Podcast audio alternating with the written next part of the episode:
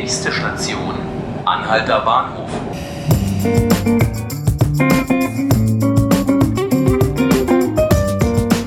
Hallo und herzlich willkommen zu 5 Minuten Berlin, dem Tagesspiegel Podcast. Ich bin Johannes Bockenheimer und mit mir im Studio steht heute mein Kollege Ralf Schönball, mit dem ich nicht immer einer Meinung bin, aber den ich dennoch ein wenig schätze. Hallo Ralf. Hallo. Wobei das mit der Meinung, naja, warten wir es mal ab. Enteignen und zahlen, damit das Wohnen in Berlin nicht noch teurer wird. So ungefähr lautet die Forderung der Initiative Deutsche Wohnen und Co. enteignen, die ab heute mit dem Sammeln der Unterschriften beginnt.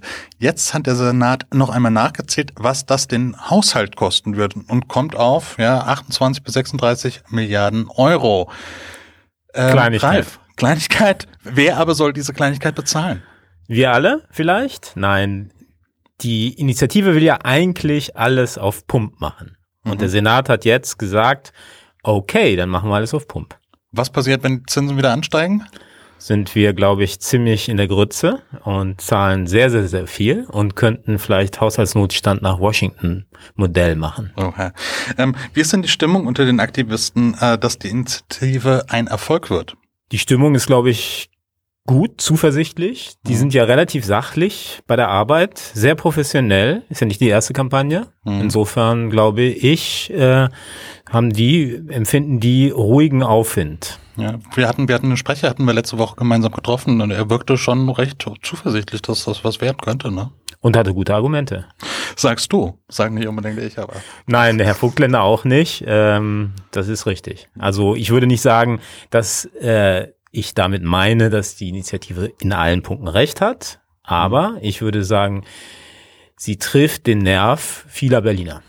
Wie steht denn die Bevölkerung dazu?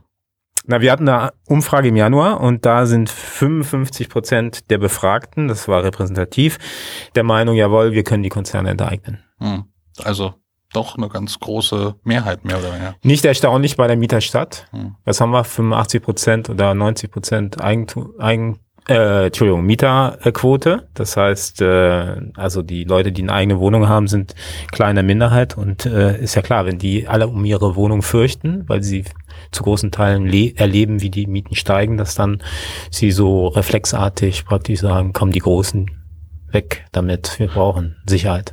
Ist die Frage, ob das Bewusstsein so vorhanden ist, ähm, dass dann tatsächlich 36 Milliarden Euro auf äh, den Haushalt zukommen könnten. Ob das ähm, bei der Beantwortung dieser Frage dann tatsächlich auch da war. Auf keinen Fall, denke ich mal. Also die, die, diese, diese Abwägung des, der Haushaltsrisiken ist, glaube ich, nicht so bewusst. Ähm, aber wenn es um die Existenz geht, ist, glaube ich, das Hemd näher als die Hose oder andersrum. Kann man so sagen. Ähm, wie sieht das aus mit, mit, mit der Politik? Da ist es ja gemischt. Die SPD tut sich ja so ein bisschen schwer und äh, die Grünen sind, äh, sind eher pro, die Linke ganz eindeutig pro. Ähm, also das jedenfalls in der Koalition. Die CDU ist natürlich dagegen, FDP auch, wegen der Haushaltsrisiken und weil die ja eigentlich eher tendenziell sagen, äh, man muss den Ärmeren helfen, aber die meisten anderen können sich selbst versorgen. Jetzt geht die Unterschriftensammlung geht heute los. Ähm, was sind denn die nächsten Schritte? Die, das sind ja mehrere Etappen. Also die jetzt startet es erstmal mit äh, sechs Monate lang Sammeln, Sammeln, Sammeln. Sie brauchen 20.000 gültige Unterschriften. Erste Stufe, zweite Stufe ist dann Volksbegehren mhm. und nicht mehr Initiative. Und dann äh, sind es 170.000 gültige Unterschriften innerhalb von vier Monaten. Okay.